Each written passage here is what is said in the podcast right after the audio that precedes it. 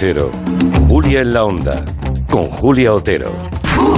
Pues estamos empezando ya el territorio Comanche. Desde ahora y hasta las 7 de la tarde vamos a repasar muchas cosas. No hay desabastecimiento en el mundo cultural, así que tenemos música, cine, literatura, teatro, fútbol, tenemos de todo en el Comanche. Y a los comancheros ya en su sitio, por ejemplo, Nuria Torreblanca y Miki Otero en Barcelona. Muy buenas a los dos. Muy buenas, muy ¿qué buenas. tal? En los madriles Máximo Pradera y Santi Segurola, ¿qué tal?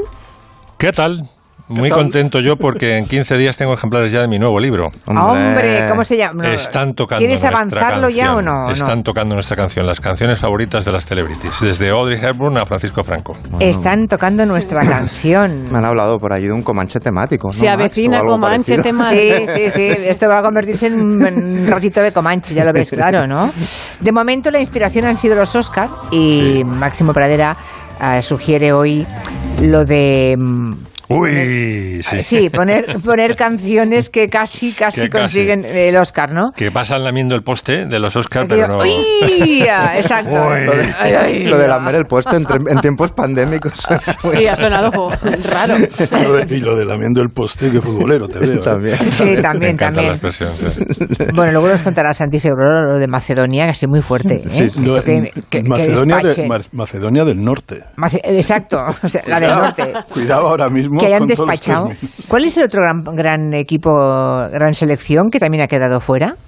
Bueno, la posibilidad es que Macedonia del Norte siga su, Sí. su cabalgada y se cargue a Portugal en, el, en el- esta próxima semana. Madre Podría mía. quedar fuera de Esa una que se ha cargado a Italia. se ha cargado a Italia y tiene que jugar contra A. Portugal esta A semana. Italia nada menos, que es, es increíble. Pues ahora estarán los, de- portugueses. Los que con el- decían, siamos el teto del mundo en España. estarán los portugueses, como diría Cuca Gamarra, que no les llega el agua al cuello, dijo el otro día. Ay, cuca, cuca. Sí, El agua al cuello, No, dijo. no, no, no, dijo que no le llega el agua al cuello. No se refería a los macedonios, se refería... Le digo, al agua al cuello está al nivel de, de- de- Estamos con la pólvora mojada, que dijo Sergio Ramos. ¿eh? Es buenísimo, sí. O vamos a romper una flecha. También está muy bien. Bueno, pues eso. eh, luego nos cuenta lo de lo de Italia que se va. eh, creo que hace cuántos mundiales hace que Italia no Uno. dejaba de estar. Uno. Como que uno. En no, el fue- anterior. no estuvo en Rusia. Yo Ah, escribí, ah, ¿no? yo, el- mira, Italia, y le dejo ahora a Max, eh, que se está ya preparando. Sí. Eh, Italia ganó el Y mundial. luego se le olvida todo, ¿eh? Ganó- Tendrá un ganó- ratito. ganó el mundial. Se le va el santo al agua. y- ganó el mundial 2006 y ese fue eh, mi último día en, el, eh, en deportes en el país, curiosamente, en Berlín. Y titulé, una, y- y titulé la crónica con un título que mereció cartas, insultos, de todo. O sea, no digo que, que sin razón, ¿eh? Pero el título era El triunfo de la nada. y, de- y desde 2006 hasta ahora, ya han pasado 16 años, Mm. España, eh, Inglaterra, eh, perdón, Italia ha jugado el Mundial de 2010 y el del 2014. No jugó el 2018 ni va a jugar este. En todos esos mundiales, desde entonces solo ha ganado un partido. Joder. Caray. Sí que es nada, sí. Sí que pues sí, sí, desde luego. Estamos era- hablando mucho de Macedonia del Norte y muy poco del, del Madrid-Barça. No sé por qué. Yo, yo venía perfumado para escuchar claro, un discurso claro. de Santiago. Has venido preparado para, para eso. Bueno, luego ya le preguntaremos, no te preocupes. Pero ahora vamos con... ¡Uy! Casi. Sí, pues bueno. Canciones a punto de ganar el Oscar. Bueno, es que se acerca un. Estamos ya en un fin de semana apasionante porque cambiamos la hora mañana, ¿no? Eh, Dormimos menos, menos. Dormimos menos, Me- pero vamos a tener por fin solazo y no sé, días más Bueno, alegres, más. bueno, sí, ¿Cómo que sí. bueno? Es No, sí, importantísimo. Sí, sí, sí. Que anochezca más tarde y luego el domingo con la- los Oscar, la madrugada del domingo al lunes, los Oscar, Sí. con eh, eso traigo canciones que, que estuvieron a punto de ganar. Algunas os va a parecer que, bueno, dice, estaba ahí reñido y tal, pero otras os va a entrar un cabreo espantoso al recordar frente a quién eh, perdió la canción. ¿no? Vamos a empezar con La Cenicienta, año 1950. Bidi Body Boo eh, pierde frente a Mona Lisa de una película ambientada en Italia, Capitán Care USA, eh, protagonizada por Alan Ladd. Eh, es una una canción que conocimos en mexicano todos, supongo que ya tenemos todos edad para haber visto la primera, ¿no? La de que esto es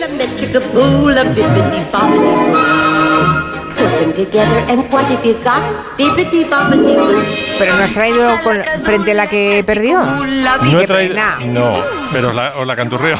No, hombre, no. Mona Lisa, Mona Lisa, Mona Lisa. Esta Oh, la, vale. la que esta Mona Lisa fue la canción que convirtió a Nat King Cole en un cantante porque era un pianista excepcional, pero nadie creía que podía cantar. Y gracias a primero ganó, eh, primero grabó Nature Boy que bueno eh, fue una gran versión de Nature Boy pero la canción realmente que le puso en el mapa como cantante siendo Fue Mona Lisa. siendo él uno de los gra- más grandes ahí está ¿Ves? Claro. Mona Lisa, men have named you. Así está mejor. Ponemos esta canción y decimos, esta fue la que ganó. esta ganó en ¿Y 1950 qué opinión tienes sobre esta decisión? Esta yo creo que está ahí, ahí. O sea, es decir, que es una... eh, es una cancioncilla. Hombre, a- yo la... A mí me gusta más por, por mi trayectoria, ¿sabes? Por mi, por mi biografía, por mi biografía. La te- no sé cuántas veces habré visto La Cenicienta, So- pero Bidi Boo So the winner is. yo creo que sí que está bien que hubiera ganado, que, que, que ganara Mona Lisa.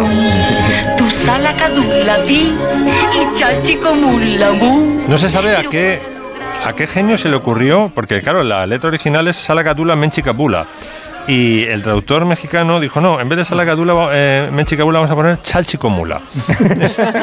no sé con qué criterio sustituyó Menchicabula por Chalchi, pero ¿De qué año es? La 1950.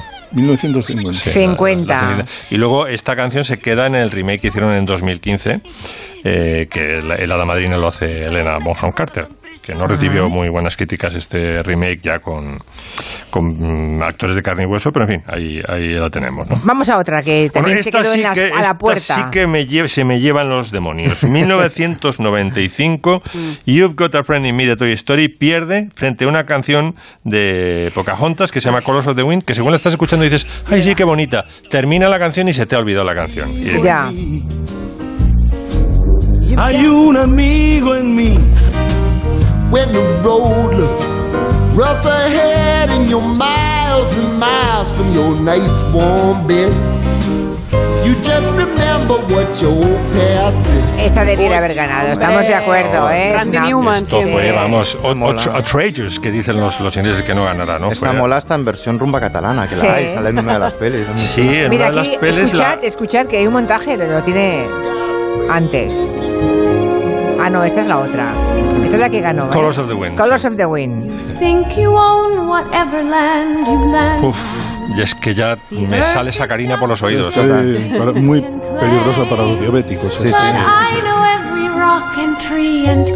Vale, vale que nos guste, pero tampoco puedes decir, Máximo, que ha acabado y no te acuerdas, ¿eh? Eso no me parece justo. Yo Porque no me acuerdo yo no perfectamente. recordaba. ¿eh? Ya Yo no, tampoco. No, no, no necesito que acabe para olvidarla. Ya, Muy bien, Miki. Porque estáis mayores. Muy bien, muy bien. Sí, hay una versión de los de los Gypsy Kings eh, que la canta Buzz Lightyear con, con, la, con la vaquera. Claro, cuando en, le en cambian las el- películas, sí, sí, sí. Vale, aquí a los chicos de Comancheros les gusta más Hombre, la es de que has visto, has visto Vale. el swing que tiene esa canción. Sí. Por favor. Hay una versión que no la he encontrado, fíjate que yo me, siempre me rompo los cuernos para traeros el mejor, eh, para, para- para llevar el mejor género a la boquería, que es el Comanche, ese, ese es fantástico mercado. No la he encontrado. eh, una versión de solo piano de- del, del compositor de Randy Newman, ¿no? Pero dicen la- los críticos que es la mejor de todo, mejor que la canción con violín, banjo y esta que, que es la que estamos acostumbrados a escuchar, ¿no? La seguiré buscando y si la encuentro, pues la traeré el próximo día. Vale, vale, vale. Bueno, aquí tenemos a, a un italianófilo en Twitter, Manuel, que le pregunta a Santi Segurolo, Segurola. Vale. Ya, ya. Dice, no, es que... Lo, lo, lo. Es una, es una- la, la terminación Olo es muy, es muy italiana. ¿eh? Seguro. Hay un, hay, un, Segurola. Segurola. hay, hay- hay un jugador de la Roma que se apellida Zaniolo. Ya, pero bueno. Segurola también es muy italiano, es italianizante. Segurola. Segurola. Segurola. Y si ya le pones un poquito de acento, segurola. Ya está. Bueno, dice Manuel, no me, dis- no me distraigáis. Asunto fútbol Italia. ¿Quién es el actual campeón de Europa? Italia. Vale. Eh, Entonces, yo- pero, perdona, bueno. yo, yo mm, lo he Pero- preguntado con retintín Y además- y además- porque y deduzco y que además- Manuel quería que lo Sí, preguntara así. hombre, ¿eh? y en las semifinales de- del europeo le ganó a España por penaltis, ¿es verdad? Pero no era Chelsea. No, en la, en la Eurocopa de selección. Ah, la Eurocopa de selección. sí. Hay que decir Ah, que en aquel partido Italia, que había jugado bien ¿eh? en los partidos anteriores y luego le ganó a Inglaterra merecidamente, Mm. en aquel partido España le dio un baño increíble. Lo que pasa es que, en- bueno, pues llegaron los penaltis y estas pa- cosas. No estoy hablando desde el punto de vista nacionalista, porque España con la selección ha sido un desastre en los últimos años hasta ahora.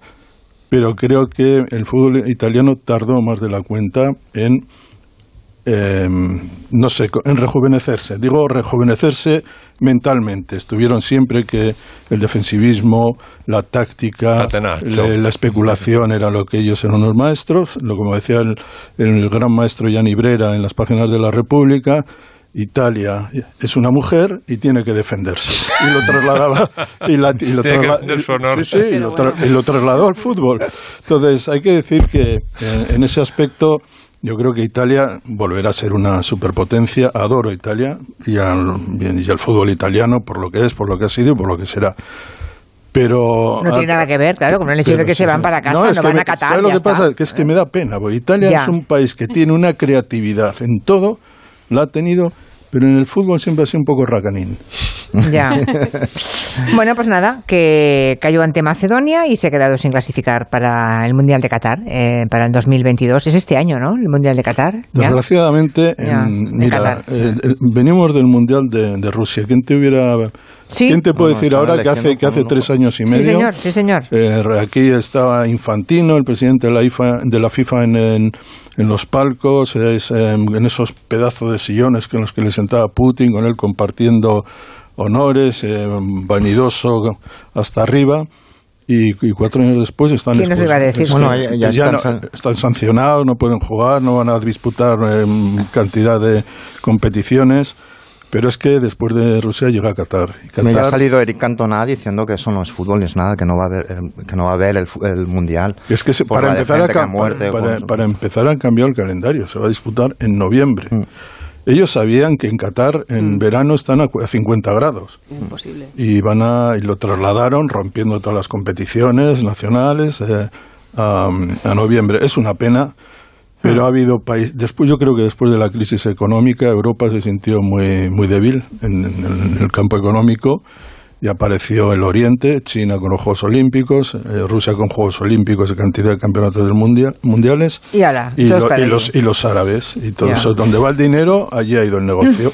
y ahora nos quejamos y nos hacemos los, los mártires y rogamos por Ucrania y rogamos por los pe- por los eh, eh, por los la gente que ha muerto construyendo estadios en Qatar todas esas cosas pero la realidad es que hemos sido cómplices de todo eso Bueno, caramelitos, venga, que como todo está muy triste y muy feo, Nuria Torreblanca nos propone algunos caramelos, ¿no? Cosas pildoritas de felicidad. Sí, porque Buenas noticias. Ya está bien de malas noticias, o sea, si esto es el fin del mundo, yo voy a endulzarlo, me he propuesto eso. Bienvenidos a mi sección Caramelos, dentro sintonía. Caramelos, caramelos, caramelos,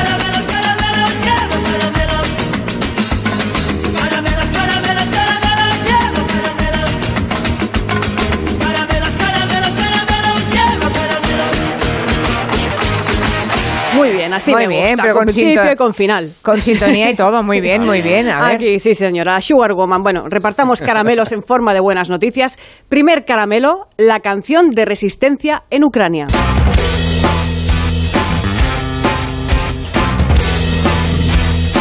¿Es esta, sí?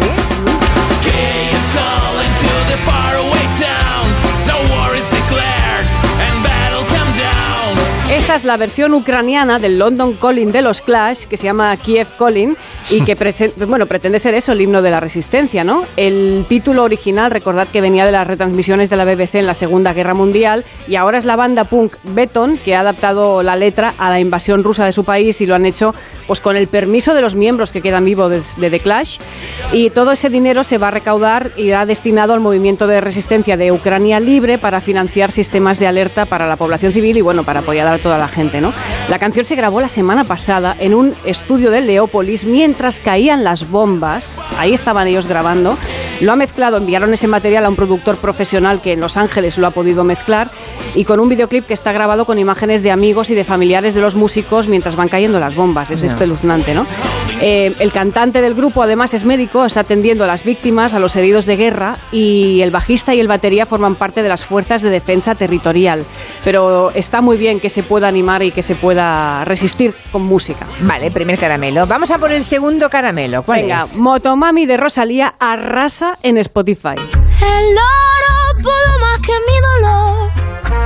No tuviste compasión de mi agonía. O sea que los que dicen que Rosalía se ha echado a perder es que no escucharon el disco por completo, porque escuchen esto y derrítanse. Delirio de grandeza. Esto es un bolero de 1968 que interpretó justo Betancourt. Y os digo, Motomamis, que la de Rosalía es una de las mejores voces que tenemos en este país. Escuchad un poquito Sí, no, más. es una maravilla. Sí, sí. Porque estaba locamente enamorado. Mujer, yo no merezco esa bajeza. Espero con el tiempo justiciero. Os gusta, ¿eh? Muchísimo. Cuando, cuando hace esa exhibición es un abanico Prodigio. eh, de prodigios, claro. Venga, pues si os gusta y Lo estáis malo en es cuando lo disimula. De eso ya hablaremos algún día. Algún. Quizá con ella, quizá este con ella. Vamos a cambiar un poco este, este buen ambiente que se ha creado, esta buena vibración. Con el cuarto caramelo, Daddy Yankee se retira.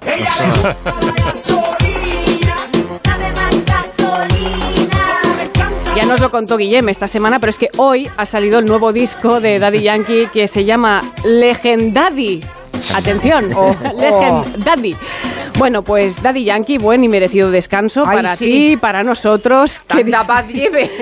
como descanso, deja que disfrute su retiro dorado. Le agradecemos los servicios prestados, que se dedique a disfrutar de la vida, a dar el paseos. despacito, el del que estaba ahí, ¿no? Desde No, el despacito salía. No, no es de Daddy Yankee. No, pero, pero, pero salía de Sí, pero salía. Ah, vale, vale, vale. Despacito salía. Sí. Es que a mí me liáis. Saoko de Rosalía es un homenaje Sí, a una eso canción sí, de Daddy Yankee. exacto. Por eso venía después. Ah, Ahí está lo la, No, no, no, no, no, pero lo estoy justo por eso, ¿no? El, el listillo. No, pero para que quede claro que cuando eres un reggaetonero de 45 años, pues dejas una herencia que, por ejemplo, recoge Rosalía, ¿no? Y es momento de retirarse y vivir una vida más tranquila, ¿no? Quinto caramelo, y esta es una recomendación, mañana se celebra el Festival Horteralia en Madrid, que nos comentó Anne, y Oh, qué discutimos en ese momento Tengo sobre que ir. qué es Un ser día tengo que ir a Horteralia. Comentamos en ese momento, ¿no? Discutimos sobre lo de qué es ser hortera. Sí. La buena noticia es que podéis ver en directo y escuchar a la Dilla Rusa, que son los creadores de uno de los himnos del Comanche.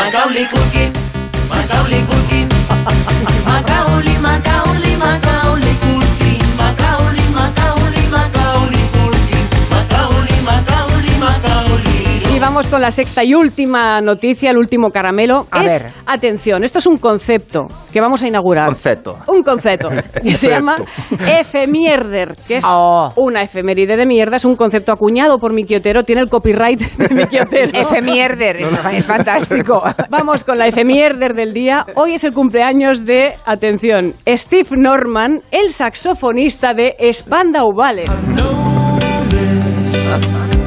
Va por mí. Cuidado que este señor no se escucha, ¿eh? El saxofonista de Spandau Ballet Ahí está, escucha. entra cuidadín, solo, cuidadín. entra Steve. Ahí Sí. lo tenemos. Míralo, míralo.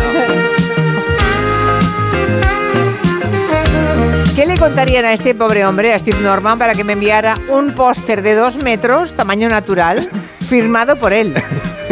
Claro, lo tengo Pero enrollado en venir a- casa. ¿Eh? Sin conoceros personalmente. Claro, alguien le dijo, no, a- creo que alguien próximo escuchaba el programa. Él también era oyente, me parece, o pasaba por allí, no lo sé. Y le dijeron, hay una loca que está diciendo en la radio que recuerda un concierto en Barcelona y te recuerda a ti con el saxo entre las piernas, que es verdad. Es que- entonces el pobre Ay. señor me hizo una dedicatoria muy mona. Pues mira, hoy es su cumpleaños, cre- estaría bien que aprovecharas para felicitarle y si te quiere enviar otro póster, aquí está. O Happy Birthday de Marilyn o algo así. Te puedes cantar.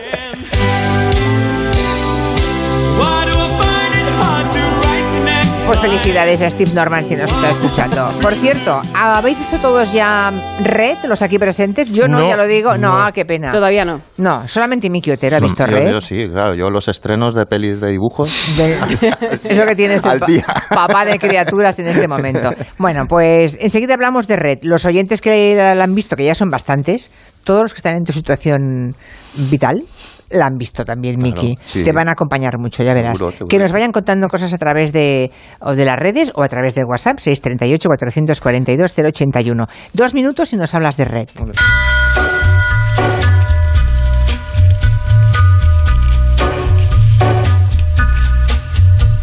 En Onda Cero, Julia en la Onda, con Julia Otero. On a gathering storm comes a tall, handsome man in a dusty black coat with a red right hand. ¿Te gustaría cocinar como un chef tres estrellas Michelin? Los hornos y placas de Dietrich te garantizan unos resultados excepcionales gracias a su cocción a baja temperatura, al vapor y a sus recetas automáticas. Hasta el 26 de marzo en el corte inglés tienes un 15% en hornos y placas de Dietrich. Con las ventajas de los tecnoprecios. De Dietrich, expertos en cocción desde 1684. En tienda web y app del corte inglés. ¿Sabes qué fecha ha sido premiada en el sorteo de mi día de la 11? Justo ahora lo van a decir. Sube el volumen. 27 de febrero de 1985. ¿En serio? Si es el día que me compré rayito. No sé cuántos kilómetros nos hemos hecho esa moto y yo. Oye, pues con mi día de la 11 cada lunes y cada jueves puedes ganar miles de premios. Piénsate una fecha especial y prueba. Pues sí, y así le doy un descanso a Rayito que ya se lo merece. A todos los que jugáis a la 11, bien jugado.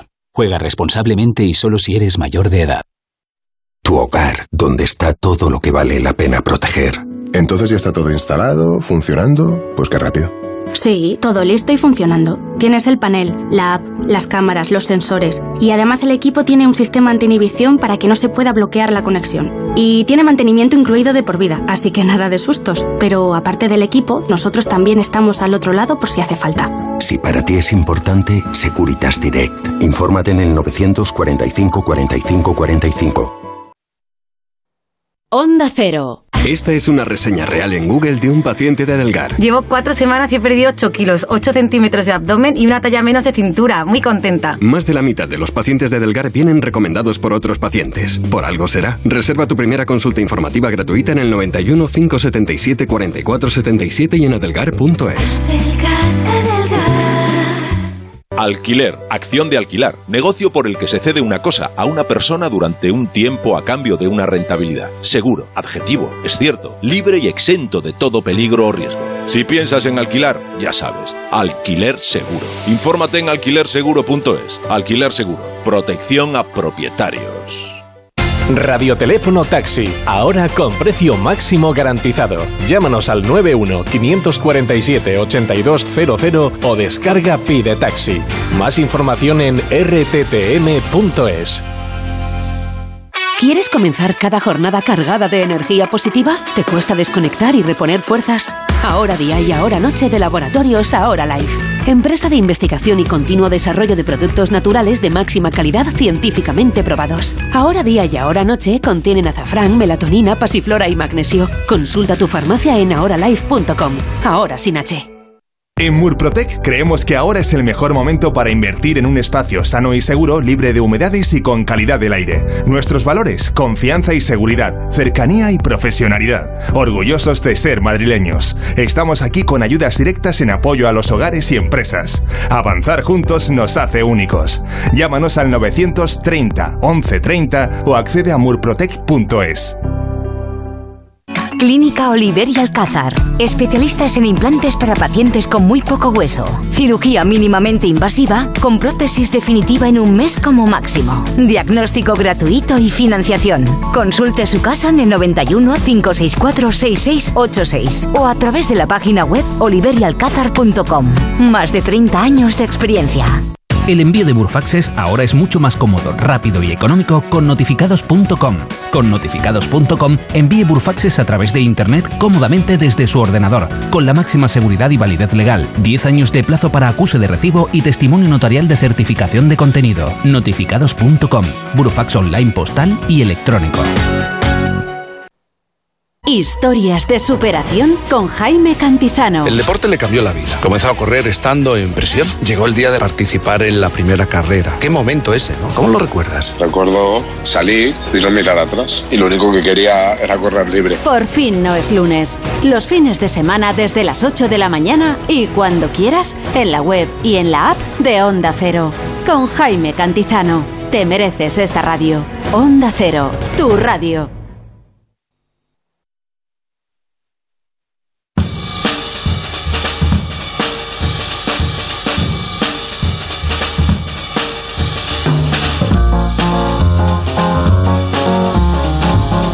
Dejamos las 5 y 35, una menos en Canarias, estamos en pleno Comanche. eh, estaba en el encerado Miki, Miki Otero, le hemos dejado ahí con la tiza y todo, a punto de contarnos la historia de Red. A ver, Pues, pues, pues eso, he visto Red, que es la nueva película de Pixar. ¿y qué? ¿Te ha gustado? Y bien, Bien, muy bueno. bien, muy bien, porque primero por temas que trata, como la imposibilidad de entenderse entre padres y hijos, la amistad entre chicas preadolescentes, visibiliza la menstruación también, que es algo de lo que hablaremos ahora, pero sobre todo es muy entretenida. Es que Pixar estaba últimamente, antes de Luca, estaba en un callejón de- sin salida de películas cada vez más, más complicadas, más retorcidas, no eran para adultos, eran para, para intelectuales franceses ya. Y, y- y se olvidaban ¿no? de, que, de que esas películas también las veían niños. ¿no?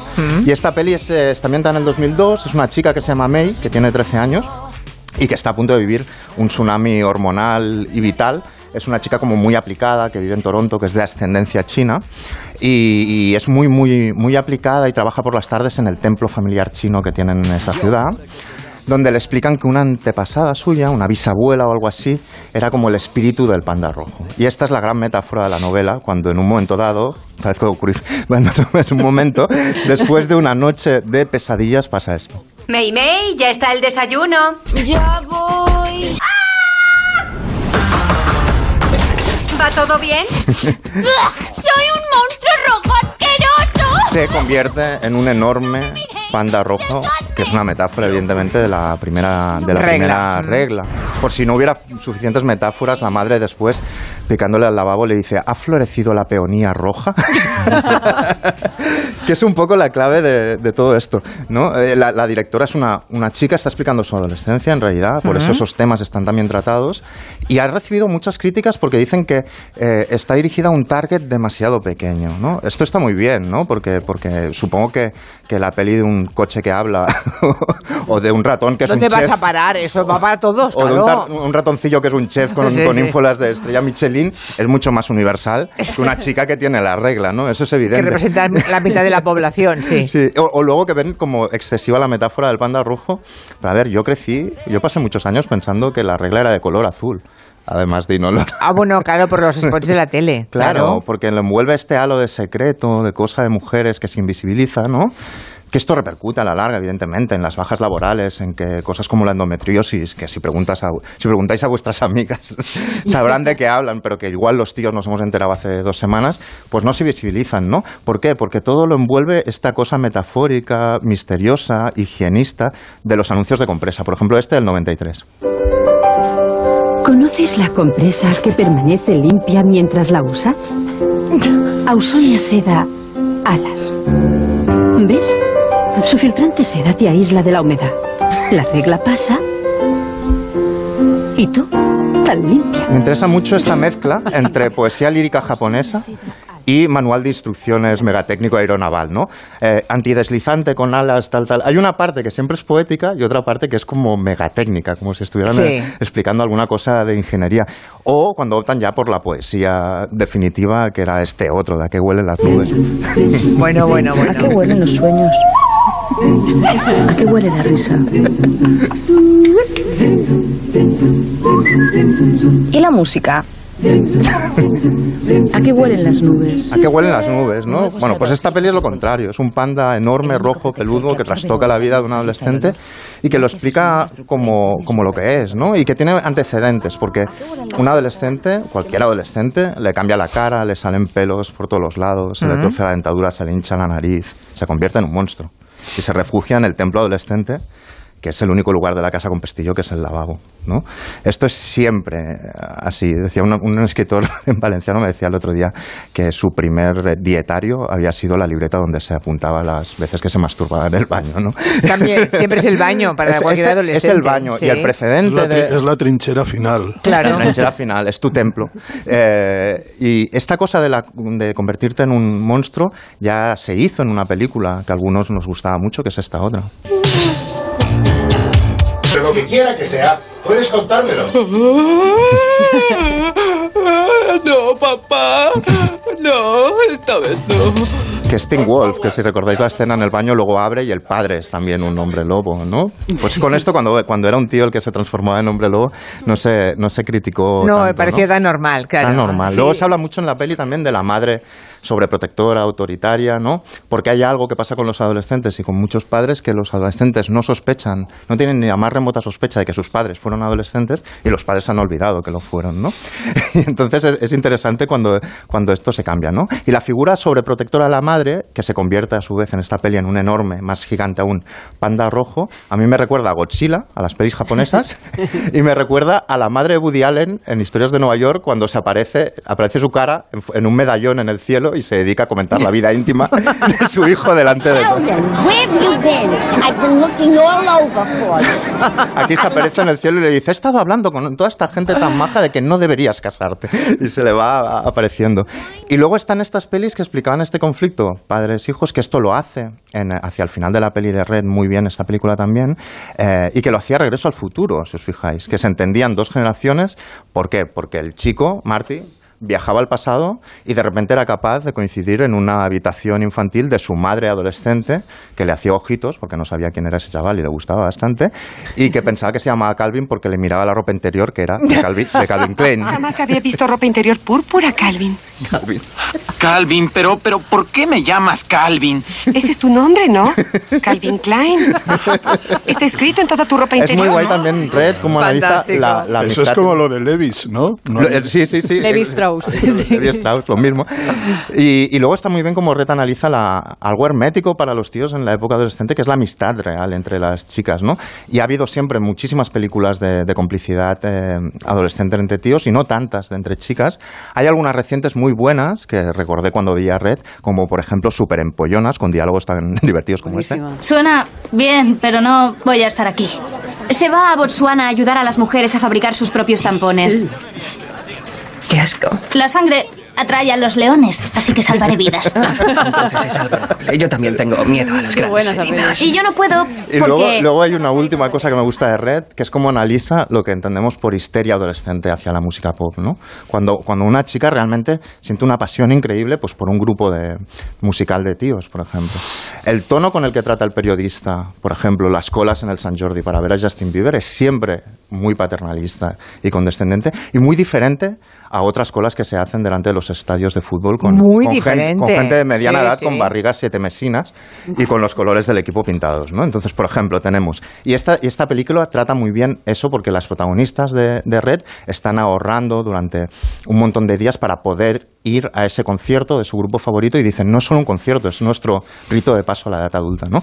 Pero comparemos las fans femeninas, por ejemplo, de Take That y de Justin Bieber, Bueno, ¿y por qué? ¿Qué haces? Cuando, cuando me enteré de que se separaban, se lo dije que me iba a suicidar y que porque lo estaba pasando muy mal. y estuve un montón de noches sin dormir a- por la- con valerianas y valiums y eso porque lo pasé muy mal. Oye, Supongo y- que y como lo pasamos todas las fans, porque nos han hecho mucho de sufrir. ¿Por qué? Porque no, no es normal que se separen así del día a la ma- a- o sea, de la noche al día y sin darnos ninguna explicación. Va- vale, aquí puede haber como mucha risa y tal.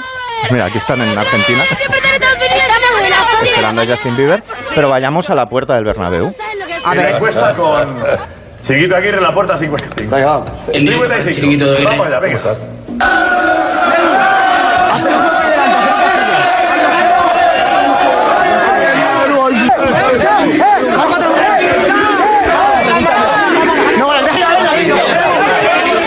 Sí, aquí la diferencia es que tiene 50 años. Es muy triste, ¿no? Estoy muy triste por Cristiano y es exactamente le- Sí. la misma histeria y la misma pasión, que para Sí. mí es loable en los dos casos. No hay, ni- na- no hay nada mejor que sentir pasión por una Décadas por por que te- medio, que te eh, claro. Décadas de por medio. Pero el tratamiento es muy diferente. Y esta peli explica muy bien y atrapa muy Mm. bien esta pasión adolescente por las cosas que te gustan, ¿no? Espera, a ver qué cuenta. ¿Alguien quiere decir algo? Buenas tardes, un saludo para todos.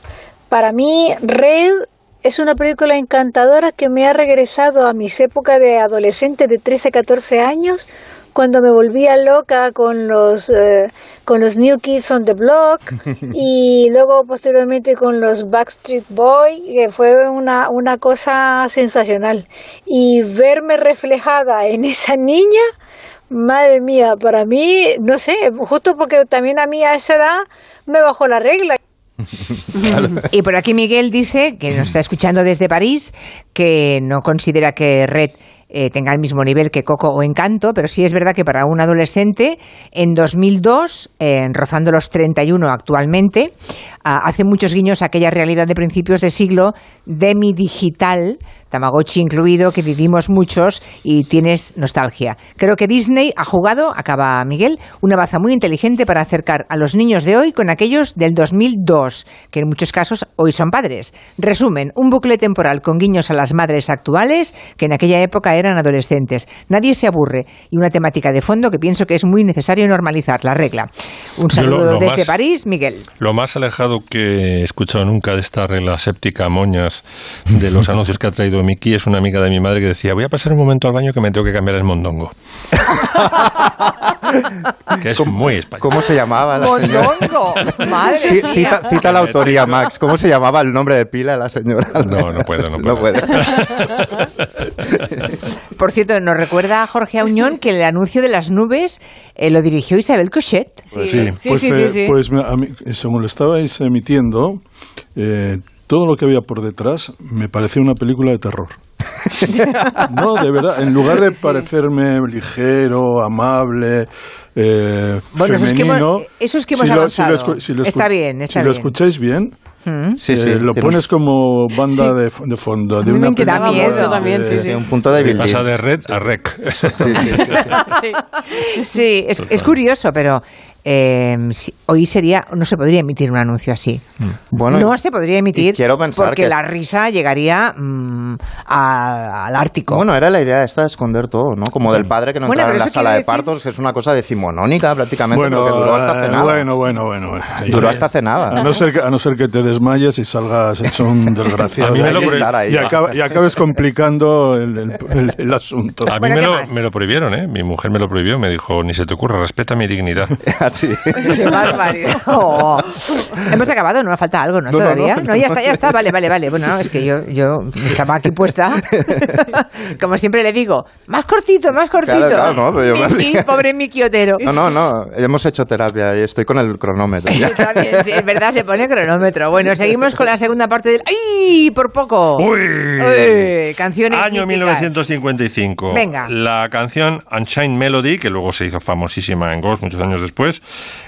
eh, pero está, eh, estaba en la banda sonora de la- una película carcelaria que se llama Unchained, o sea, en- desencadenado, perdió, esta está así, así, o sea, puedes aceptar la derrota, perdió contra Love is a Many Splendor Thing, que la vaya buscando en nuestro amigo Quintanilla, Sí. de la película, aquí se tradujo como la, la colina del adiós, que era un melodrama ambientado en Corea, donde William Holden se enrolla con una achinada Jennifer Jones y sufre el rechazo de la familia de ella, porque ella es eh, eh, y entonces no ven que con buenos ojos que se, se junte con un, con occidental. ¿no?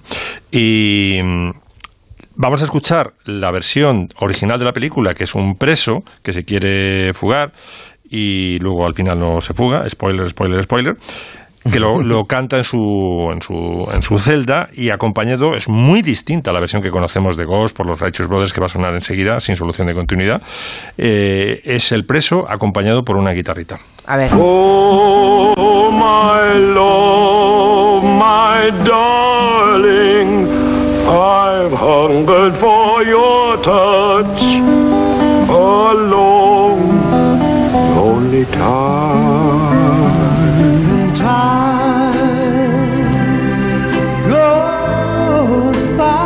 Qué ganas de moldear barro, ¿no? El cenicero de barro.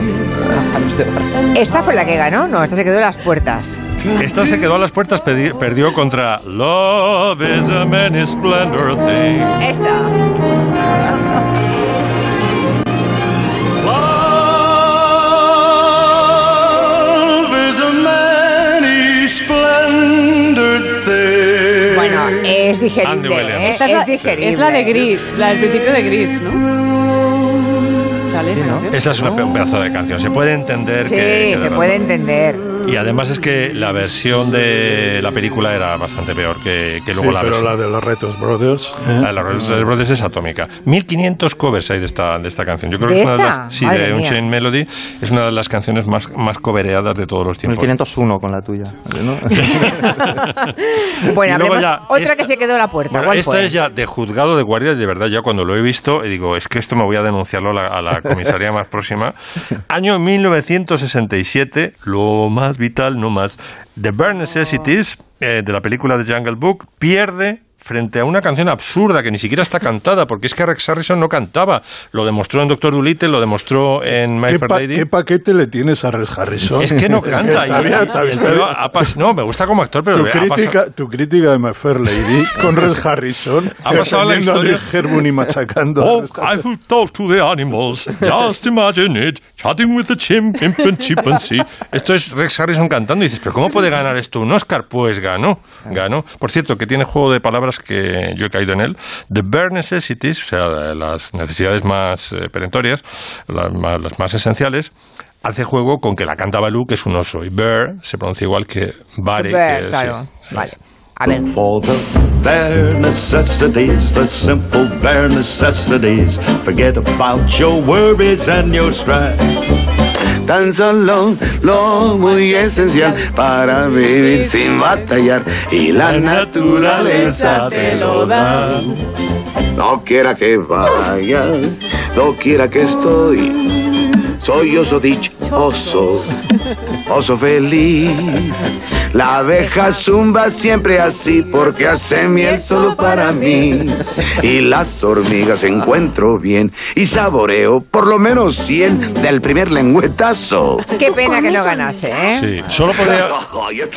Tenía me una competidora dentro de la propia película, no sé si estáis de acuerdo, que es el- la canción que canta el mono, ¿no? La de Yo soy el rey del jazz. Sí, sí, otro temazo. El rey. Luis, que es un pedazo de tema. Sí. buenísima. Sí. Siempre gana la solemnidad, ¿no? Por encima del, del encanto y del... Bueno, en este caso, si pudiera, si pudiera de aquí a las, a las 6 de la tarde Quintanilla pillar Talk to the Animals cantada por Rex Harrison, es que se os van a caer los palos del sombrajo, de verdad. Ya, ya, ya. Es que Bueno. esto es de, vamos, de fiscalía anticorrupción. Ya, ya. Bueno, la, la vamos buscando. Mientras nos cuenta, pero a ver, Santi Segurola.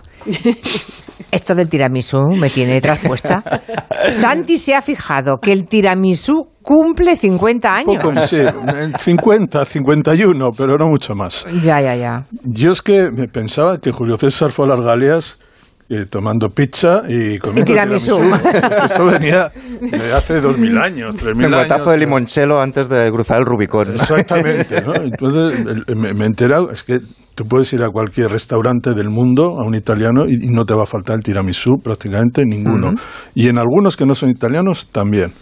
Entonces, lo que me he enterado es que es un- una novedad bastante reciente de un, de un restaurante, un café, un restaurante de Treviso, en el Véneto, de una pareja, un matrimonio. Que se lo inventó, se lo inventaron. Sí, ellos. se lo inventó. Y un po- dicen que un poco por casualidad, con, con el pastelero de- del restaurante, que se apellidaba Linguanotto. Bueno, pues era mezclar... eh, Mascarpone, eh, ¿no? Bueno, el mas- el linguanotto, sí. No, el mascarpone cayó Vale. por casualidad. En, una, en un bol de... eh, de huevo, azúcar, batieron el mascarpone tal. Luego, como había tenido un niño la, la señora, que se, se llamaba, ahora la pilla aquí, Alba Di Pillo, Alba Di Pillo, pues le echó un poco de, de café para que el niño estuviera un poco más eh, despierto. Y de todo eso, sin querer, nació el, el tiramisú. Mm. Y eh, el tiramisú ha tenido una vida extraordinaria. El problema es que el tiramisú ha tenido tanta vida y tan extraordinaria que finalmente eh, se ha derivado hacia vete a saber qué. Por ejemplo, las hamburgueserías en Kentucky Fried Chicken también había tiramisú. Mm. Y el hecho es que ha llevado a esta familia y a los defensores del tiramisú original a llevarlo a la Academia de Gastronomía de Italia para que lo certifiquen y a la Unión Europea también, porque por ejemplo la pizza margarita napolitana sí está certificada y hay, en teoría hay que hacerla como se dice eh, en la Academia Italiana y está certificada por la Unión Europea. Bueno, en cualquier caso, el tiramisú eh, para mí es uno de los postres mejores que yo he conocido y además me remite a muchas canciones. Aquí, vale, mira, mira, esto. Aquí se están riendo Miki Otero y Nuria Torreblanca porque como de, así como de cojín debajo, ¿eh? de paisaje de fondo, teníamos el Sugar Me que me encanta esta ¿Te gusta Sugar Me? Pues me encanta, pues me trae muchos recuerdos. Es una canción que bajo este aspecto infantil eh, o adolescente tiene mucha tralla. ¿eh? Para empezar dice, baby, baby, endulzame, dame mi caramelo y dámelo gratis. ¿A qué crees que ¿Eh? se refiere? esa es, eh, en general, hay muy pocas canciones dedicadas a eh, elogiar a los pasteles, aunque hay muchas canciones con nombres de pasteles, de, de mm. tartas, de caramelos, hay pues, miles, miles. Hay una de George Harrison muy buena. Sí, eh, Savoy Truffle. Savoy Truffle. Con los, a ver, dejadme un poco de Sugar Me, hombre. es que solo habláis, solo habláis mucho y no me dejáis oír la canción, ya está.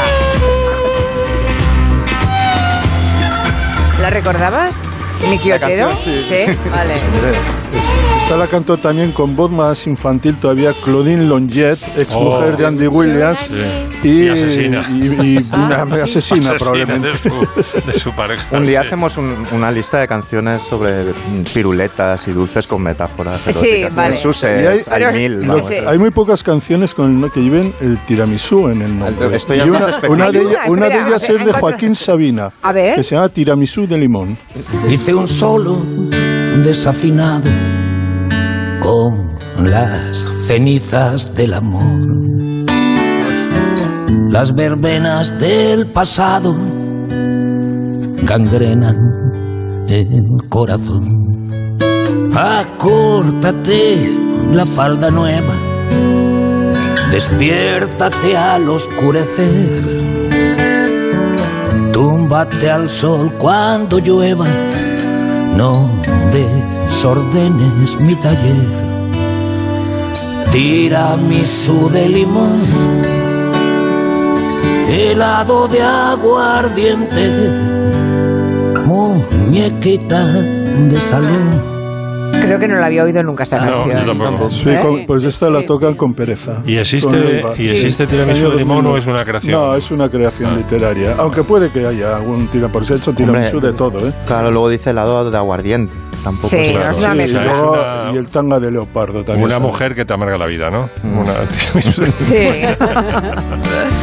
¿Y la última?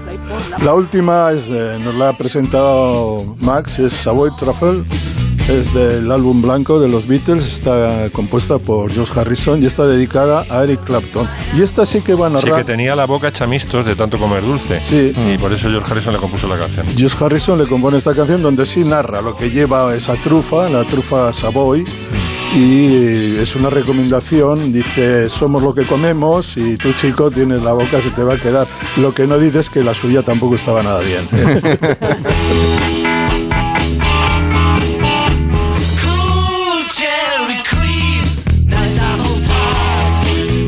antes de que se vaya Máximo Pradera, ya hemos encontrado hace ratito, ¿eh? la canción que ganó el Oscar en el 67, esa que te parece tan injusta porque debió haber ganado. Es que esto es una canción. mira, mira, a ver.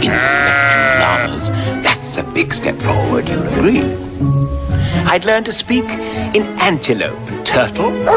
My Pekingese would be extremely good. Ay, qué rabiosa, ¿no? Esto es para Oscar. ¿Qué se habían fumado? ¿Qué se habían fumado los miembros de la academia? ¿Qué enchufe tenía el perro que canta aquí? Ah. ¿De segundo los coros? Alegre estoy. Molly with pachyderm. Ah, it's a fairy tale worthy of Hans Andersen or Grimm. Pero ¿cómo es posible que ganase esto teniendo... eh, Esto derrotó a The Bare Necessities, a buscar lo más vital. Hombre, ¿dónde Bare Necessities, Por favor. tenía- un hijo, que era cantante.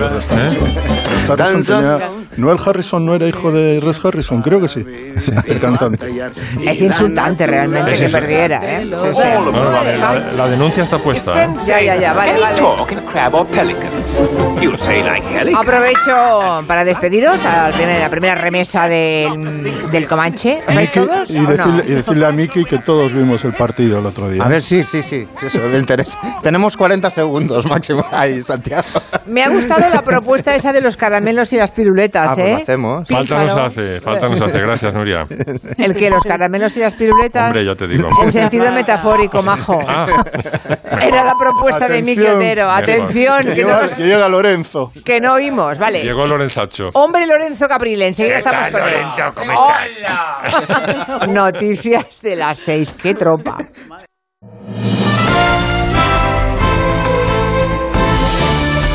Noticias en Onda Cero.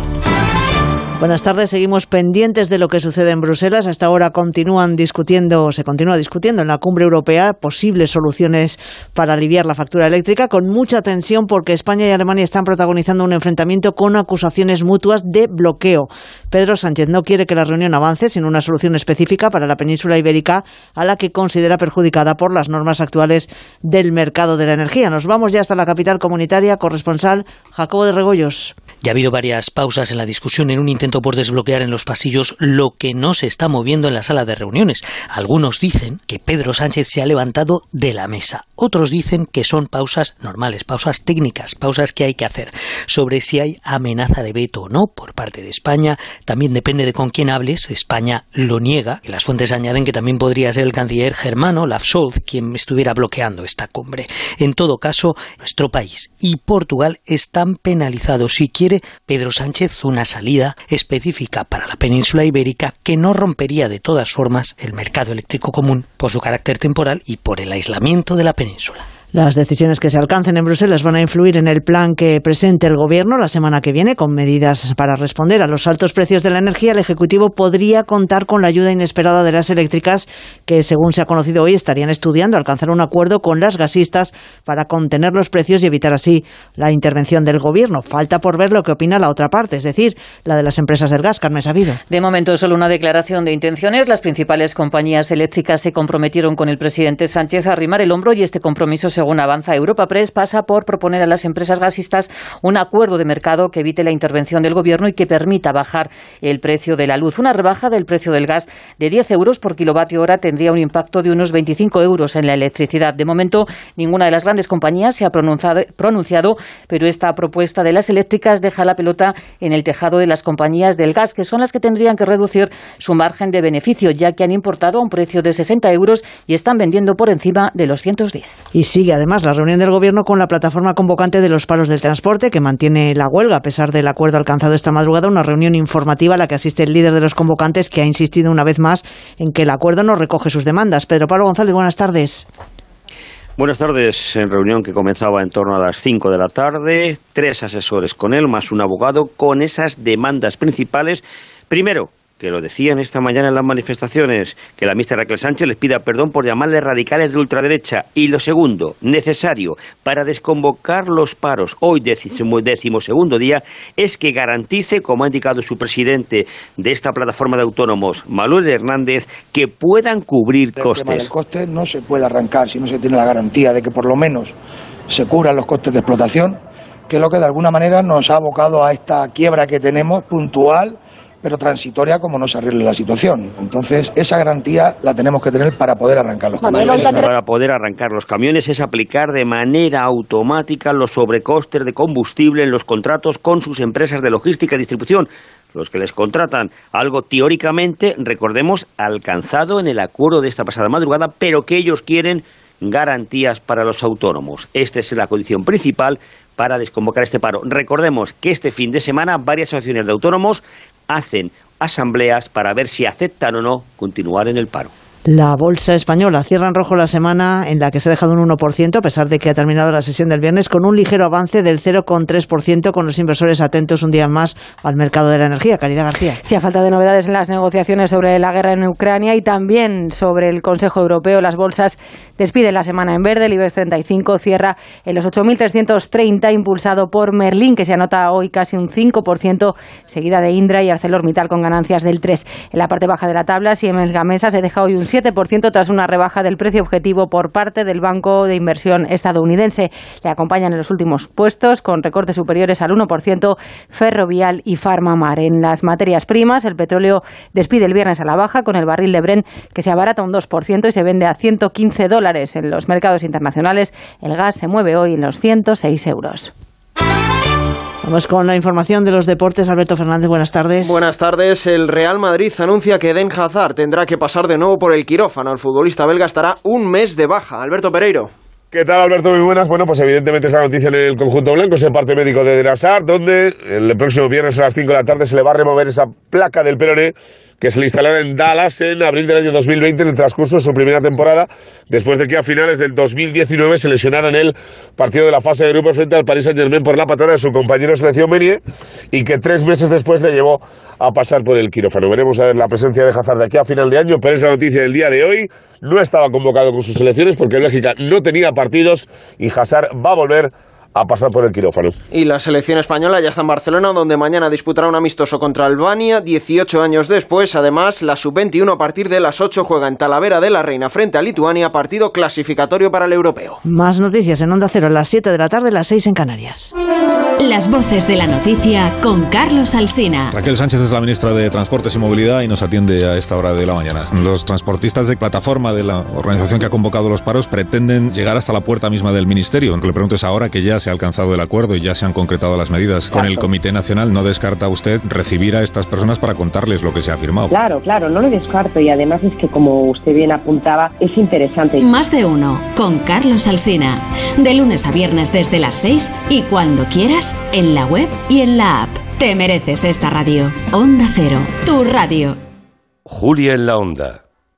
La capilla del Palacio de Carlos V en la Alhambra acoge hasta el 15 de mayo la exposición sobre la Alhambra en el arte moderno, una muestra que reúne pinturas y una gran variedad de obras de muchas ramas del arte, inspiradas en la Alhambra. Desde allí se hará este sábado Gente Viajera, gracias al patronato de la Alhambra y Generalife, Consejería de Cultura y Patrimonio Histórico de la Junta de Andalucía. Este sábado a las 12 del mediodía, Gente Viajera desde el Palacio de Carlos V en la Alhambra con Estereiros. Te mereces esta radio. Onda Cero, tu radio. Doble ahorro en Hipercor y el supermercado El Corte Inglés. Ahorra hoy con unos precios increíbles. Y ahorra mañana con el 50% de regalo que te llevas en cientos de productos como este. Jamón serrano reserva Campo Dulce de 6 kilos y medio, 49,90 euros. Y de regalo te llevas 24,95 para una próxima compra. Doble ahorro en Hipercor y el supermercado El Corte Inglés. Precios válidos en Península y Baleares.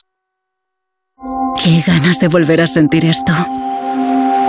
Con grandes viajes de viajes el corte inglés, vuelve a vivir momentos mágicos viajando a lugares que te harán sentir.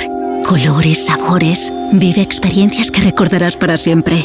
Costa Rica, Perú, Tailandia, Canadá, Bali. Reserva por solo 60 euros sin gastos de cancelación. Y de regalo, hasta 400 euros para tu próximo viaje. Vuelve a sentir el mundo con la confianza de viajes el corte inglés. Consulta condiciones. Metro de Madrid te lleva de forma segura al trabajo, al gimnasio, al retiro. Un medio de transporte accesible y rápido que te acerca a los lugares y a las personas que más quieres. Ahora y siempre, utiliza el transporte público. Ahora y siempre, muévete en Metro. Metro de Madrid, Comunidad de Madrid. Solucionesconhipoteca.com. Préstamos desde 10.000 hasta 3 millones de euros. ¿Necesita liquidez? ¿Necesita dinero hasta la venta de su casa? ¿Necesita un préstamo para cancelar deudas o un embargo? Solucionesconhipoteca.com. 91 639 9407. Préstamos desde 10.000 hasta 3 millones de euros. Solucionesconhipoteca.com. Grupos Eneas. ¿Quieres comenzar cada jornada cargada de energía positiva? ¿Te cuesta desconectar y reponer fuerzas? Ahora día y ahora noche de Laboratorios Ahora Life. empresa de investigación y continuo desarrollo de productos naturales de máxima calidad científicamente probados. Ahora día y ahora noche contienen azafrán, melatonina, pasiflora y magnesio. Consulta tu farmacia en ahoralife.com. Ahora sin H. Conquista a tus invitados con una boda por todo lo alto en el Hotel Santo Domingo y disfruta de las vistas panorámicas desde su terraza. Un enclave ideal reconocido por las parejas en bodas.net como uno de los mejores proveedores de bodas del país. Cásate en el Hotel Santo Domingo. bodas.hotelsantodomingo.es.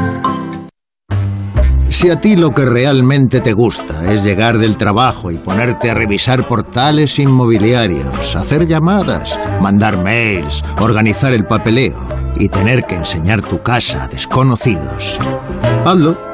Si no, confía la venta de tu casa a los mejores profesionales y disfruta de lo que realmente te gusta. Gilmar, de toda la vida, un lujo. Hostelero, somos Organic la única ganadería ecológica española de Wagyu y Angus, la mejor carne del mundo. Sírvela a tus clientes, alucinarán, volverán y tu caja crecerá. Te damos un servicio amable y puntual, a buenos precios. Si pruebas Organic, solo comprarás Organic. 900-900-786, 900-900-786 o carneorganic.com. La mejor carne del mundo, Organic. Radioteléfono Taxi, ahora con precio máximo garantizado. Llámanos al 91 547 8200 o descarga Pide Taxi. Más información en rttm.es. Facebook, Twitter, YouTube, hay más de un medio para que nos sigas. ¿Cuál te gusta más? Onda Cero es la radio que siempre va contigo, porque estamos en las redes sociales para que nos sigas, para que opines, para que compartas noticias. Onda Cero.es, más y mejor.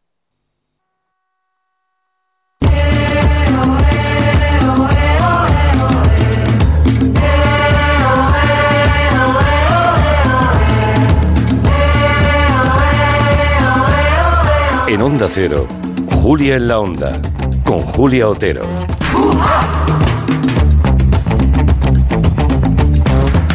Que empiece la segunda hora del Comanche. Aquí sigue Nuria Torreblanca. Y se incorporan Noelia Danez y Lorenzo Caprile en Madrid. Lorenzo, lo oíamos al filo del boletín. ¿Cómo estás, Lorenzo? Pues mira, muy bien. Estoy viendo aquí los monitores y hay una chica de la sexta que te supera en peinados, Julia. ¿Por qué? Creo que se llama Cristina Pardo, me parece. ¡Hombre! ¿Está por ahí Cristina Pardo? No, pero los monitores de, que veo aquí sí y, ah. y te superan peinados. Sí, bueno, es que lleva un mechón así. Sí, por eso, vamos a llamarlo mechón. Enloquecido, sí, sí, eso, eso, bueno, ¿Qué tal, Noelia? ¿Bien? Muy bien. Bueno, y Antón Reixa en Onda Cero Pontevedra. Atención, que debes estar con el nervio puesto, ¿no? Porque tienes concierto esta noche con los resentidos en la Sala Karma, en, Pontevedra. Pontevedra. Va a arder Pontevedra. Ya, ya. Esta noche arde Pontevedra. Ay, qué dura es la vida de los rockeros, ¿eh, Antón? Quiero manifestar mi total desacuerdo con Caprile ese ah. mechón no tiene nada que ver con tu flequillo. De puntica. No, si yo decía de la Julia de los 80. bueno, estoy. nuestra Julia es de los 80, los 90. Vale, vale, vale. 2050. sí, 2050 estaremos bien. Estaremos todos muy bien en el Yo pienso estar. Ya, ya. Por los escenarios. yo, sinceramente no, porque seríamos un coñazo. Me estoy riendo porque hemos hablado, Miki Otero ha hablado de red y la, esa gran metáfora de la regla. Y hemos leído pues, mensajes de oyentes, eh, chicos y chicas, ¿no? que hablan de su adolescencia. Y hay un oyente muy, muy divertido que dice que, hablando de la incultura de los chicos jóvenes de antes, eh, nos cuenta que él personalmente, cuando veía el hilo del tampón, creía que servía para atarlo a las bragas y que no se perdiera. Me parece genial.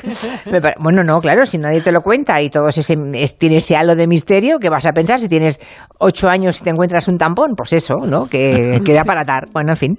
Bueno, Anton Reixa, bueno, vamos, creo que nos quieres hablar de el libro de todos los amores, nada menos. de todos los amores. Vengo con una tesis. He pedido esta canción de Charles Aznavour, Venecia sin ti, porque es la tesis del libro de todos los amores de Agustín Fernández Mayo.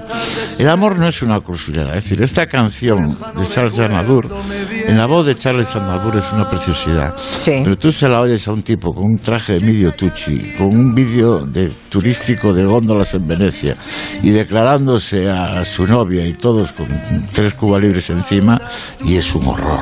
ya. la diferencia entre el amor lo cursi, lo kitsch, es, es sutil, pero es una diferencia que existe. ¿Mm? Ah. Esa, esa es la tesis de, que yo quiero extraer y que yo creo que el autor coincide conmigo del, de este libro de, de Agustín Fernández Mayo.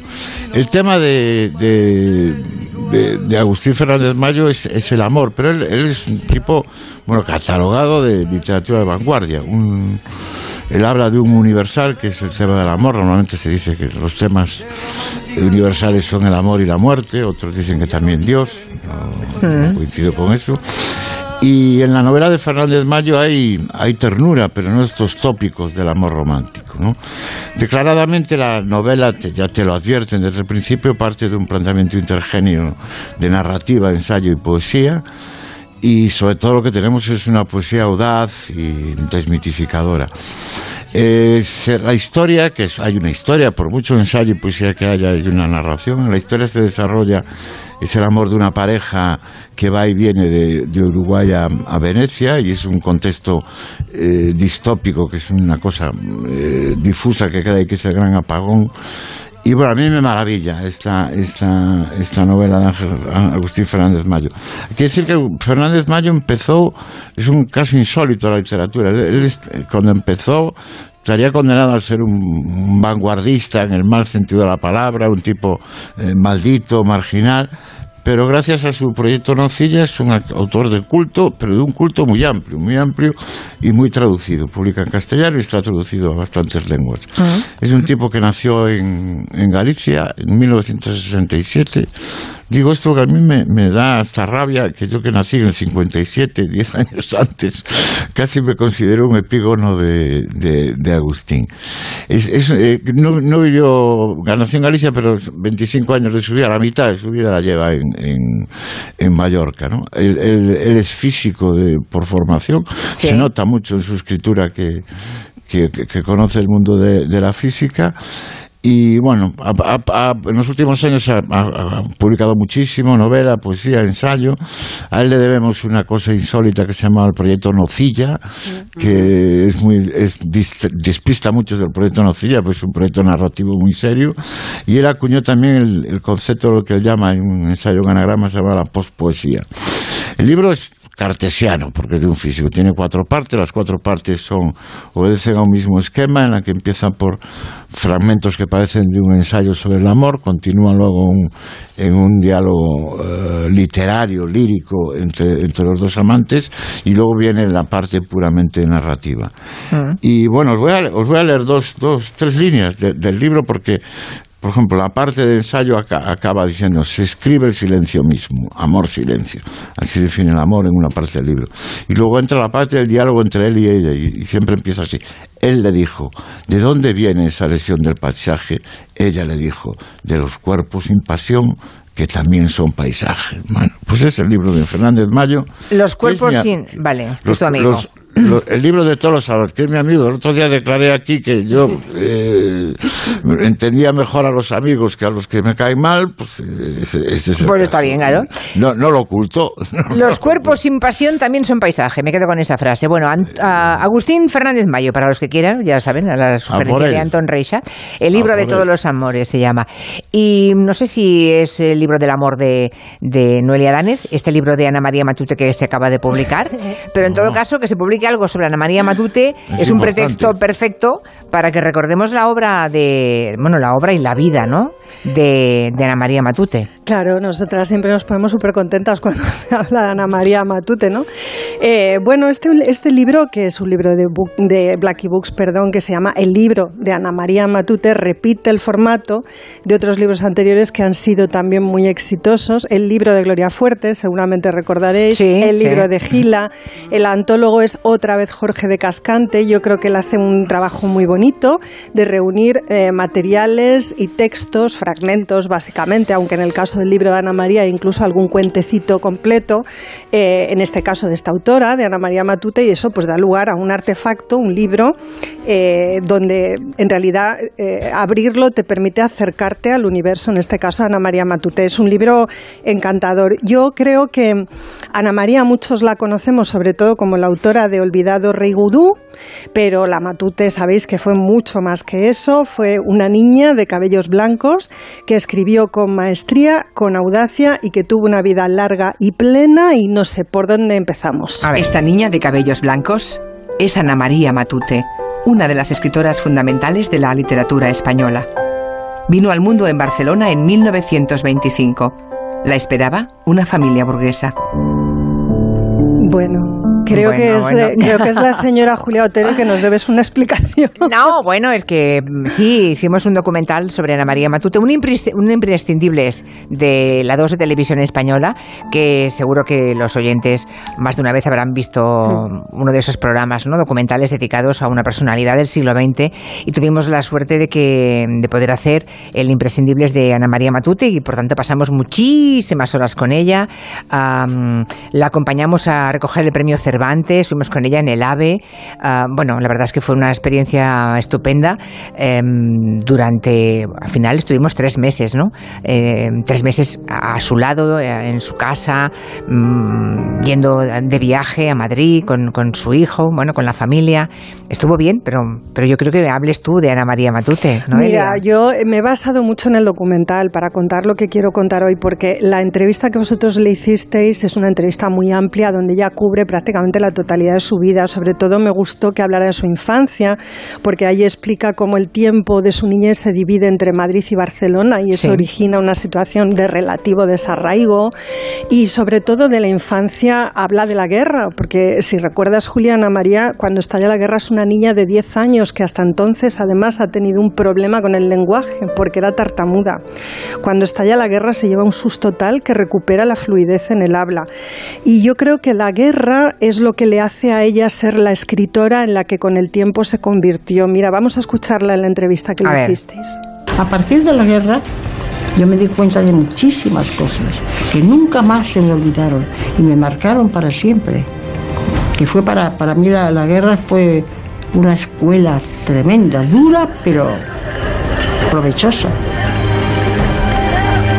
es que, como tú dices, tenía 10 años solo, ¿eh? Cuando estalló la guerra. Claro. Y, mira, no sé si seguíamos. Lo que yo he aprendido en la escuela, solamente con oír a la gente explicar las cosas, y había descubierto todo un mundo. entonces me di cuenta de que nos han engañado, pensaba. El mundo no es como nos han contado. El mundo es, es otra cosa.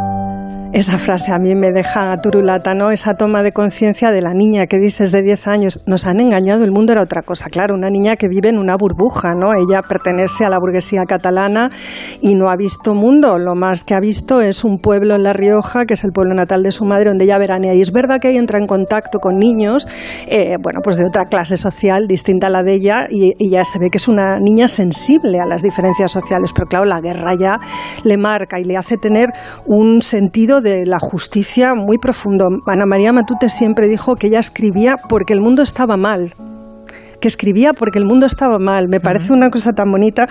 Y mira, ella escribió desde muy pequeñita su primera novela, atención, a los 17 años aunque es verdad que no la publicará hasta tiempo después, pero la vende, la vende a los editores ya con 17 años. Lo que pasa es que la primera que le publican es Los Abel, que sale en el año 48, después Fiesta al Noroeste, Pequeño Teatro, Los Hijos Muertos, que es mi novela favorita, Ana María Matute, una novela increíble sobre la guerra de España, Primera Memoria.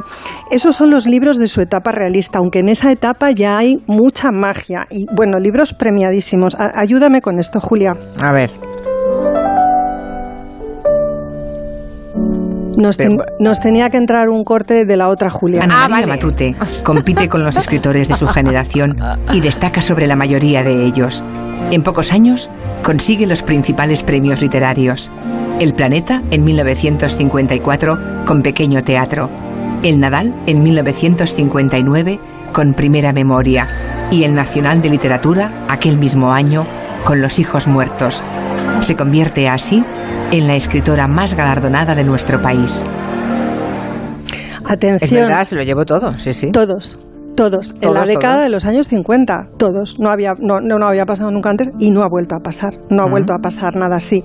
Ella se ha casado en esa misma década, en el año 52, con un escritor, un, bueno, un, un, presunto escritor. Presunto, exacto. Creo que no llegó a publicar nada, ¿eh? No llegó a publicar nada. Nada. Ramón Eugenio Goicoechea, al que ella siempre va a llamar el malo. Eh, hasta entonces ella ha llevado una vida muy bohemia, muy libre, eh, bueno, sobre todo para una mujer de su tiempo. Y también os habló de esto en el documental y sé que te vas a acordar muy bien. Mira. Yo no fui virgen al matrimonio. Yo no fui porque yo ya había, yo quería conocer lo que era la vida y lo que era el mundo y no, no fui virgen. Y todas aquellas, aquellas, mm, aquellas eh, tremendas amenazas de, uy, que una mujer tiene que ir porque si no, se ha No, a mí no me rechazó nadie, no, no, no, que va. Lo pasé muy bien. Lo pasé muy bien y, bebió mucho. Le llamaban el pequeño cosaco, ¿eh? los amigos. El pequeño cosaco, porque aguantaba más que ellos. ¿eh? Sí, porque socializaba con un grupo de hombres, claro. porque escritores, escritores, Juan Marsé, bueno, un montón, sí, sí. Todos ellos. Y yo sé que te acuerdas también de lo que, de lo que ella os contó del malo. Os contó que era un vividor que se aprovechó de ella todo lo que pudo. Sí. Sí, y bueno, la utilizó, la aisló, se portó muy mal con ella. Era un, era un sinvergüenza. Eh, lo, dice, lo decía, Lorenzo me está sintiendo porque él sabe muchas cosas de estas. Era un sinvergüenza, podemos decirlo ya a estas alturas. Eh, lo que, bueno, que se reservó para él el mejor despacho de la casa con una mesa inmensa en la que él tenía todos los papeles allí extendidos y podía escribir tranquilamente la máquina Olivetti, bueno, la Olivetti de turno de la época, supongo que sí que era una Olivetti. Tenían allí, pues nada, toda una, una mesa enorme. Y ella tenía que escribir en un rinconcito, casi en un pasillo, en una especie de estantería alargada que parecía, simulaba una mesa y ella escribía allí. Y era la que tenía todos los premios y la que mantenía económicamente a toda la familia. Es una historia muy fuerte la de Matute, mucho. Es muy fuerte, pero bueno, eh, de esa relación quedó un hijo al que ella siempre ha adorado, un hijo de la que le separaron también mm, durante cerca de tres años y finalmente se divorcia, bueno, se divorcia, no, perdón, se separa del malo. Se separa del malo y al poco tiempo conoce al bueno, a Julio Brocar, con el que ya va a compartir el resto de su vida, un señor adorable, elegante, respetuoso y educadísimo. ¿no? Eh, en la década de los 60 Matute se come el mundo, o sea, fijaos, ha dejado atrás un matrimonio fallido y frustrante, ha ganado todos los premios del mundo, eh, produce sin parar, eh, todo su trabajo es muy bien recibido y sin embargo, cuando todo le sonríe, cuando parece que nada puede ir mejor, pues sobreviene la depresión, lo que ella llamó el vacío, la oímos también aquí. Tuve una depresión tremenda precisamente de las peores, de las que no se sabe por qué. Porque si tú sabes por qué, pues siempre se puede atacar ahí, pero no. Estuve pues como casi 18 años o más sin escribir. Eso es el que ha pasado una depresión sabe de lo que estoy hablando. El que no lo ha pasado te cuesta mucho entenderlo. Mm. Bueno, 18 años sin escribir y vuelve casi obligada. Bueno, más que obligada, em, bueno, es que le pone todos los medios y le dice, mm. tienes que acabar ese libro. Es a Karma Balcells, su editora. Sí, o Esther Tusquets, no me acuerdo. Carmen Balcells, Carmen Balcells, sí, Carmen Balcells. Pues que la lleva a casa, ¿no? Exacto. La va a recoger a Siches en un taxi, le pone un taxi le dice, coge, ese, te voy a enviar un taxi, te vienes a casa.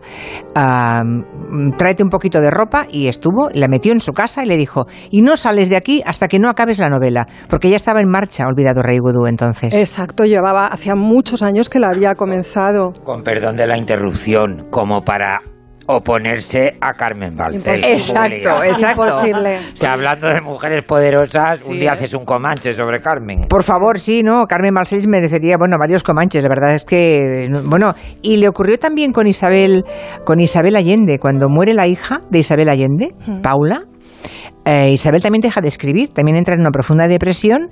Y también es Carmen Balcells la que le dice, la que la encierra en casa, vente a mi casa ah, mm, ¿solamente piensas en Paula? Pues escribe un libro sobre Paula, pero escribe. Y eso también lo hizo Isabel Allende. O sea, eh, Balcells estaba detrás de todos. Muy elegantemente les dijo a las dos, tontería las precisas. Eso es.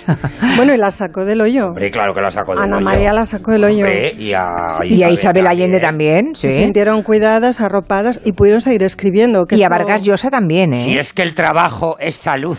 Y Sí, también sí. a Vargas Llosa, también tuvo una, una mala época Vargas Llosa. Y también ahí le... Ahí bueno, estaba la Balcells. Ahí estaba Carmen Balcells también, y ahí es cuando escribió creo que el elogio de la madrastra, que era un cuento, era un divertimento literario, una obra menor, pero muy divertida de Vargas Llosa. Y también fue Carmen Balcells la que tiró de él y dijo, oye, pues si no tienes ganas de escribir una- la novela de tu vida, escribe otra novela, pero escribe. Y lo hizo. Eh, fue el elogio de la madrastra, creo recordar. Sí. Hablaremos de, de la Carmen Balcells un día, si Sí. Sí, sí, sí, merece la pena. hay Sí, tantas hombre, que sí historias chulas. Hmm. Bueno, pues nada, sale adelante El Viador y Vudú, que se publica, ya sabéis, en el 96, a mediados de la década, es un bombazo y a partir de ahí vuelve la escritora. Vuelve la escritora, vuelve a escribir, eh, gira hacia lo fantástico, aunque ella decía que fantástico aquello tenía muy poco, que era una forma de aproximarse a la realidad como cualquier otra, siempre trabajando sobre esa idea que mencioné antes. No, el mundo está mal. Yo, yo escribo impulsada por, por, el, por la conciencia de eso, ¿no? Y bueno, pues no sé, para terminar, yo quería, yo ya mencioné Los hijos muertos es mi novela favorita. Vamos a escucharla el día Pero- del premio Cervantes, Pero la ¿no? escuchamos a ella, sí, sí, sí, venga. Me permito hacerles un ruego. Si en algún momento tropiezan con una historia o con alguna de las criaturas que pueblan mis libros, por favor, créanselas. Créanselas porque me las he inventado. Créanselas porque me las he inventado. Es maravillosa. El día que recogió el premio Cervantes, eh, en 2010 era, ¿no? 2010. Sí, sí, sí. Madre mía, han pasado 12 años 12 ya. años, sí. Bueno, enseguida nos cuenta Lorenzo Caprile algunas exposiciones que, que están ya disponibles, abiertas y que nos va a recomendar. Half of what I say is meaningless, De 3 a 7 en Onda Cero, but I say it just to reach you, Julia. Julia en la Onda. Julia Otero.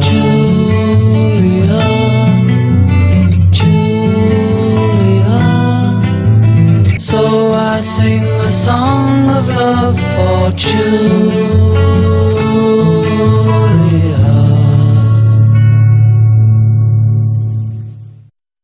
Mi marido quiere comprar un coche a un desconocido por internet. Pero yo no me fío. Que se avería y a ver quién se hace responsable. Pues llama a Legalitas. Cuando compramos la moto de segunda mano, sus abogados dejaron todo bien atado en un contrato. Además, lo puedes pagar mes a mes. Adelántate a los problemas, hazte ya de legalitas. Y ahora por ser oyente de Onda Cero, y solo si contratas en el 900-100-661, ahórrate un mes el primer año. En la Fundación A3 Media acercamos a niños y jóvenes el valor de la comunicación, acompañándolos en su desarrollo para que aprendan a comprender y gestionar correctamente la información que los rodea. Fundación A3 Media. Hagamos juntos una sociedad más crítica y libre. Tu hogar, donde está todo lo que vale la pena proteger. Entonces ya está todo instalado, funcionando. Pues qué rápido. Sí, todo listo y funcionando. Tienes el panel, la app, las cámaras, los sensores y además el equipo tiene un sistema anti-inhibición para que no se pueda bloquear la conexión. Y tiene mantenimiento incluido de por vida, así que nada de sustos. Pero aparte del equipo, nosotros también estamos al otro lado por si hace falta. Si para ti es importante, Securitas Direct. Infórmate en el 945 45 45. Ganas de disfrutar, de renovar, de conectar. Ganas de brillar, de saborear, de superarte. Con esta bicicleta indoor IC1 Light Fitness tan deseada, de 845 euros a 699, tendrás ganas del corte inglés.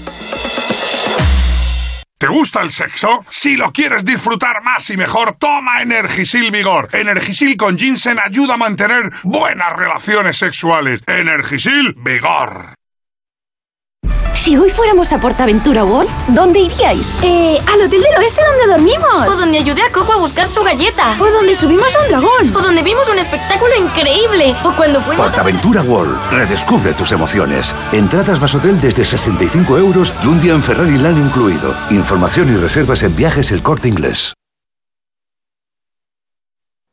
Onda Cero Madrid, 98.0. Teatro, música, danza, circo, musicales, propuestas infantiles. Del 25 al 27 de marzo, la Noche de los Teatros te espera con 210 espectáculos en 110 teatros y salas de la región. Disfrútala en compañía. Consulta la programación en madrid.org barra la Noche de los Teatros. Comunidad de Madrid.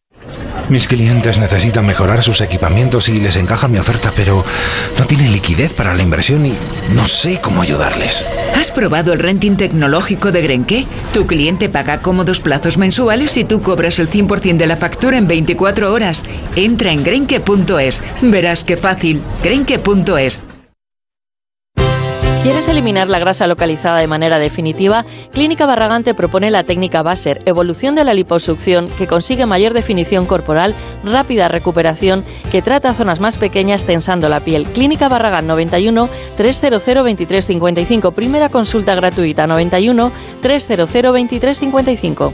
Los Fernández son muy amables. Higienice su hogar. Recogida a domicilio de alfombras, tapices, cortinas, edredones para limpieza y restauración. ¡Ay, sorpresa! Le regalamos una caja de gamusinos. Sí, gamusinos. 91 308 5000. Los Fernández son muy amables. Compramos tu Rolex de acero de los años 70 y 80. Especialistas en Rolex desde hace 30 años. Compramos tu Rolex de acero de los años 70 y 80. Pagamos el mejor precio. Compramos tu Rolex de acero de los años 70 y 80. 915346706. Plaza San Juan de la Cruz 9. 915346706. No lo olvides. Compramos tu Rolex de acero de los años 70 y 80. Hostelero. Somos Organic, la única ganadería ecológica española de Wagyu y Angus, la mejor carne del mundo. Sírvela a tus clientes, alucinarán, volverán y tu caja crecerá.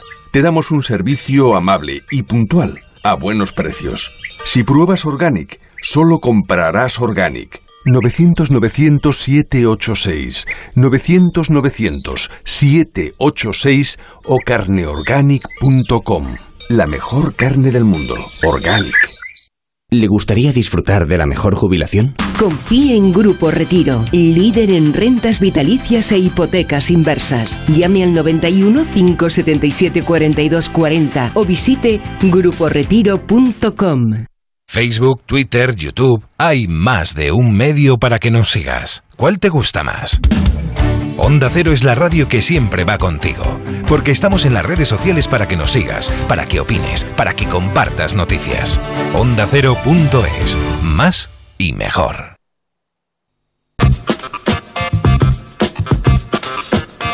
En Onda Cero, Julia en la Onda, con Julia Otero. Aquí todos los presentes, pero muy particularmente Lorenzo Caprini, supongo que la noche de los Oscars debes quedarte a verlo todo, ¿no? En primera fila, Lorenzo. ¿Yo? ¿No? Ay, hija Julia, ya que muy mayor.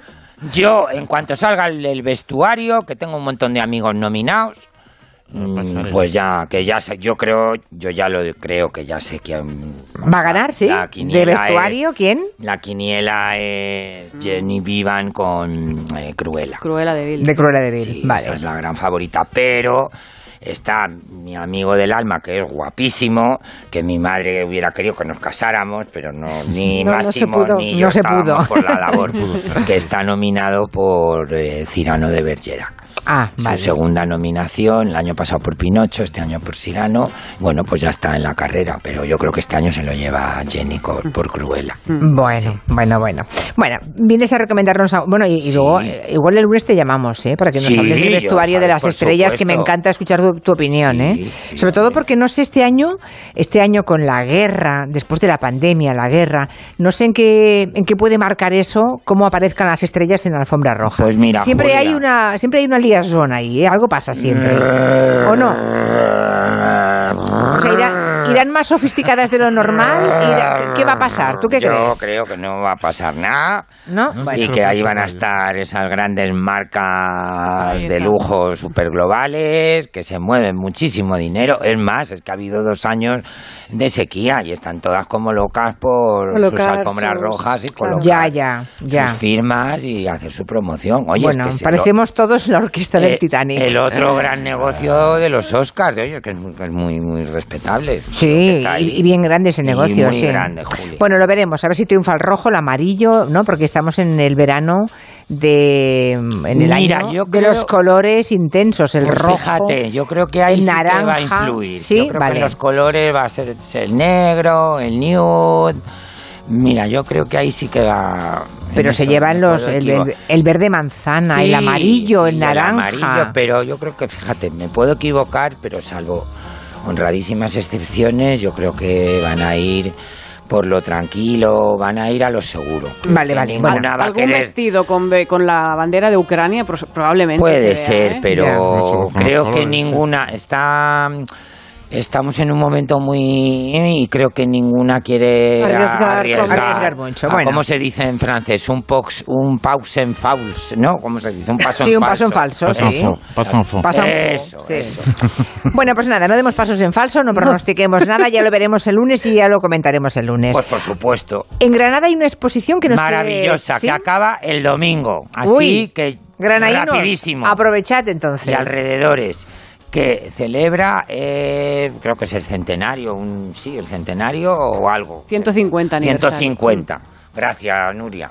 De el nacimiento de Mariano Fortuny y Madrazo, Mariano Fortuny hijo, que nació en Granada, que se nos olvida. Mm. Sus primeros años, su, su primera infancia la transcurrió allí y eso se ve luego reflejado en toda su obra, sobre todo en su faceta de eh, estampador textil y, de técnico textil, cuántos motivos, cuántos estampados, cuántas serigrafías para tejidos, pues arrastran ese recuerdo de las celosías de Granada, de todo lo que vio en sus paseos por la Alhambra, por el Generalife, y bueno, es una exposición maravillosa que desgraciadamente por temas administrativos Se acaba el domingo, queda- vale. se acaba el domingo y se acaba en Granada, no va a viajar. Vale, bueno, pues los que puedan verla y tengan interés en el personaje, pues ahí está. Creo que hay otra más Luego hay otra. de la peli Kika, la de Almodóvar. Eh, no, es la peliquica, es la visión de Jean-Paul Mm. Gaultier sobre lo que le ha influido el cine en su moda.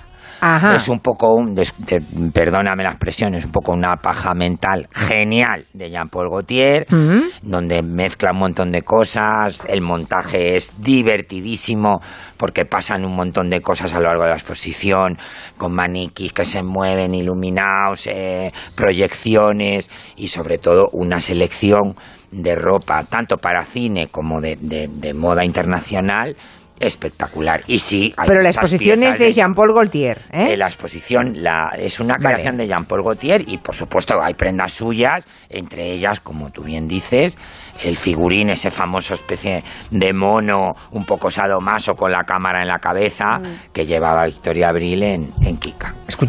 Mírate, Juana. ¿A que está maravillosa? ¿Te gusta más así? Sin comparación. Mira, si fueras menos cardo, ahora que se llevan las caras raras, hasta podría ser modelo. No me veo yo en una pasarela. Me gustaría ser jefa de prisiones. Rodeada de tías todo el santo día. Jefa de prisiones. Verónica, Verónica, que desde aquí un recuerdo maravilloso, y Rosy de Palma, que estaba, como no, el día de la inauguración, como siempre, genial y divertidísima. Bueno, eh, dos exposiciones. La tercera, la tercera tiene cierto gusto francés, ¿no, Caprile? Efectivamente, se llama El Gusto Francés y su presencia en España y cómo organizar una exposición sobre el gusto francés sin algo de ropa, sin algo de indumentaria. Mm. Y hay dos ejemplares fabulosos que vienen de la colección del Museo del Traje, dos trajes a la francesa de principios del 19, ese talle imperio, esa chaquetita corta, que los famosos Spencer, que de ahí viene el bolerito español, Mm, sí. esos trajes sueltos de muselina. Eh, ¿Son los trajes en que el pecho salía por arriba? eh, efectivamente. No, no, eso, el pecho salía por arriba también en, el, en la moda imperio, pero los que tú dices son un poquito anteriores. Sí, ¿no? Vale, María vale. Antonieta. Estos Vale. ya son un poquito después. Y luego hay una, un- una casaca con su calzón y su chaleco para hombre, eh, todo bordado, en fin, que te trasladan a, a la, a la corte de José Bonaparte cuando estuvo aquí de rey en, en Madrid y es una exposición maravillosa, maravillosa. Vale, pues el gusto francés y presencia en España, esa está en la Fundación Mafre, Mafre, creo, y y, hasta el día hasta 8 de 8 mayo. de mayo. vale. Y luego el 2 ya de, la el 2 de última- mayo, el 2 de mayo todavía estará puesta. Hombre, La exposición del gusto francés, vale.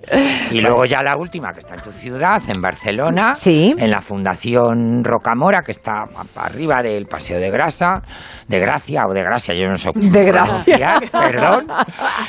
Y simplemente por ver ese palacete que era propiedad de creo que se llama Manuel Rocamora, que fue un gran mecenas de finales del 19, principios del 20, simplemente por ver ese palacete que está tal cual, merece la pena. Pero es que aparte han reunido bajo el concepto de el enfant terrible, los, los, chicos terribles de la moda, toda una selección de- de jóvenes en su tiempo, creadores eh, españoles y, Mm. vamos, madrileños y catalanes, que en su día pues rompieron moldes y rompieron reglas y sobre todo centrándose en la figura de David Delfín, que bueno, pues qué vamos a decir aquí de David, en esos primeros años 2000 tuvo cuatro, cinco, seis temporadas, que cada colección era más rompedora que otra y sobre todo, bueno, pues rodeado de una serie de personajes que ya son iconos de aquellos años, entre ellos pues Bimba Bosé, que ya no está con nosotros. Con lo cual es una exposición para todos los amantes de la moda. Creo que es fundamental. Está mi compañero Palomo también, como nuevo ejemplo de infantil de la moda. Y varios trajes Oye, lucidos tú- por olvido. Vale. En fin. Tú no te has puesto ningún traje de Paloma Spain todavía, ¿no? Te veremos Yo algún no, día con algo de no, Paloma ha- Spain. No, ha habido un intento de. Cuando nos- a veces nos vestimos entre nosotros. Ya. Pero. Hombre, es que seguro hay no, morbo por verte vestido Pero de Paloma yo siempre Spain, lo ¿eh? digo, pero y, y vamos a tal y, y no. A mí me quieren de abuelete y nada, no. Ay, Bueno. ay, ay, si vierais la camisa que lleva hoy, de verdad. A ver, Pues, ¿qué le cuéntanos. a Describe, camisa? describe. Pues es que tiene, o sea, farolea la manga y luego tiene como un corazón en la axila y en un costado. Perdona, porque oyes, no hay que reciclar. Pues em, como fumo mucho, pues hice un percance y ya pues no me la digas que he- llevas una camisa con un Ah, remiendo. Claro, Pues es un sí, parche, es un por, parche. Eso, por eso yo no entendía. ¿Y por qué Claro. farolea la manga? ¿Esa manga de farol? Pues porque tuve que corregir la sisa. ¡Ah, Dios! entonces Me hice ahí un plieguecín. Bueno, ¡Ah, Dios! Ahora os, ahora os hago la foto. Pero a que es bonito favor. el color. Preciosa, El color pero, es pero me estaba pareciendo muy peculiar la camisa. Lo entiendo Es que todo, es que las así. O apañado. sea, a ver si lo entendemos. Eh, Caprile, se puede agujerear una camisa con, en un accidente de cualquier tipo, ¿no? Bueno, Y- lo puedes decir De pues, fumar. porque de fumar. De fumar, lo, que- lo que sea, es Hay igual. gente puede ser- que sigue fumando. Claro Julia. que sí, no, no, no, pero podría ser una enganchada, yo Ah, qué vale, sé. Te también, puedes eso enganchar en una puerta. Anda que no me he roto yo mangas enganchadas en una puerta un montón de veces. Y entonces, en lugar de tirarla, que está, que es una cosa mm, ya que está pasando de moda, lo de tirar, hace un remiendo, Sí. lo coge y, oye, qué Sí. buena idea, Caprile. Ahora os voy a hacer unas Una foto, por favor. Y claro, sí. Al, al remendar, como la sisa ya no le valía, se ha hecho como unas mangas de farol porque ha No, tenido una que manga de achicar. farol, no, me he hecho un plieguecito. y ya Bueno, está. faroleas. un tuneo, lo has Perdona, Lo tuneado. he pero- tuneado, pero. Matey en Caprile no Porque- está mal. Pero sobre todo porque es que si os manda la foto eh, eh, ¿Quién? ahí, No. Noelia, que estoy hoy espeso, es Ya. que el color es precioso, Julia. Sí, que está muy guapo. es muy bonito. Estás muy guapo. Que, por cierto, voy a decir otra cosa políticamente incorrecta. Yo ya entiendo por qué los ingleses están todos zumbaos. ¿Por qué? Pues porque no se puede este tiempo, no sé en Barcelona. Aquí en Madrid que llevamos un mes con la Sin lluvia, sol. sin Ya. sol, Ya. con el chirimiri, Hmm. con la calima. Yo estoy que me subo por las paredes. Yo Ya, sé que tiene que llover, Julia, lo sí, sé. tiene que llover. Lo no, sé. no, pero es que ni acaba de llover, al menos en Barcelona. Ya, ni llueve ni hace sol. Pues nada. eso. tampoco. Ese sí. es el problema, ese es el Sube, problema. sube los brazos, mi amor. Mira, ahora ya. Mientras hace la foto, les hablamos de, eh, de una peli, de una peli, de una obra de teatro que se va a estrenar eh, porque el domingo es el Día Mundial del Teatro. Nuria nos quiere hablar de esta obra que se estrena el día 1 de abril en Madrid y que no es una obra cualquiera. Pues no, Voy a hablar del teatro antibelicista en tiempos de guerra y elijo esta canción de Josh Ondur y Nene Cherry que no tiene que ver con la obra, pero al menos comparte título y espíritu de denuncia que está muy bien también, ¿no? La madrugada teatro representa siete segundos del autor alemán Falk Richter en la sala Mirador y siete segundos es una crítica a las guerras y a los canallas que las hacen, como todos recordamos, ¿no?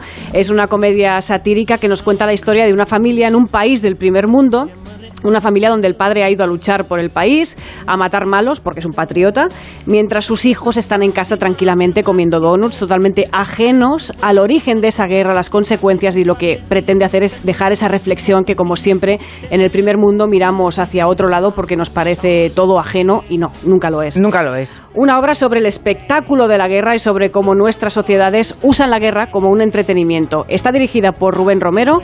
Los actores son Pedro Rubio, Inma Almagro, Belén Landaluce y Sato Díaz. Y Sato Díaz es actor, pero también es periodista. Sí. Actúa en esta obra y además es el jefe de política del diario público. Y lo de la invasión de Ucrania, pues no lo vieron venir. Empezamos a ensayar mucho antes de que sucediera lo de Ucrania hace un año, cuando ni siquiera pensábamos que iba a suceder algo así, que Rusia invadiera un país del continente europeo, ¿no? Es una obra universal que habla sobre las guerras en general, por eso creemos que viene a incomodar mucho, a hacer reflexionar mucho al público y al propio equipo. Me parece muy fuerte ensayar esa obra. Sí. Eh, un año antes de que est- estallase la guerra de Ucrania. Exacto, es tremendo, pero también es lógico ¿no? que el propio equipo se sienta incómodo por ese humor ácido sobre la guerra, ¿no? Claro, es que Eh, imagínate, no se recibe igual en claro. tiempos de paz, ¿eh? Ni mucho menos. Que ahora en este momento ese humor ácido, pero que seguramente te coge por la solapa. Y que es, exacto, que es, muy lo más necesario. ahora, Totalmente claro, claro. necesario en este momento para hacernos pensar. Siete segundos se representa del 1 al 10 de abril en la Sala Mirador de Madrid. Muy bien, y desde aquí enviamos un beso a Sato, por si nos está escuchando, y al resto Sí, de, compa- de compañeros de, que están vinculados a esa obra.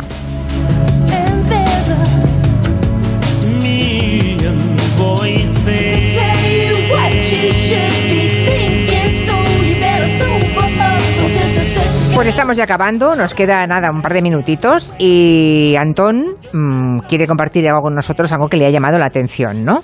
Nos quiere hablar de un movimiento encabezado por artistas de la época de la Revolución, de 1917, un movimiento que se llama el cosmismo ruso. ¿Qué es eso? Co- El cosmismo, sí. Estaba yo casual- buscando cosas sobre Mayakovsky, los futuristas rusos, y me encuentro con una cosa que es el cosmismo.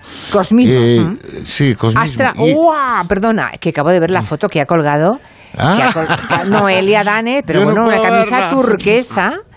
Y el corazón está, bueno, no está en la axila, está en la parte de No, atrás. en las axilas son como unos, unos parches, que el, pero el pitillo esa tarde estaba un poco revoltosón. ¿Pero cómo sí, pero que te pones el puro debajo del brazo, ¿o qué? Bueno, no preguntes, Julia. No, no cosas pre- que pasan. No, no, no Oh, ya la pregunto. estoy viendo, ya me la está- Sí. preciosa la camisa. Pero sí, preciosa. muy bonito el Ah, que es turquesa. muy bonito el color. hombre. Pero a ver, un momentito, Caprile, ¿te has teñido de rubio?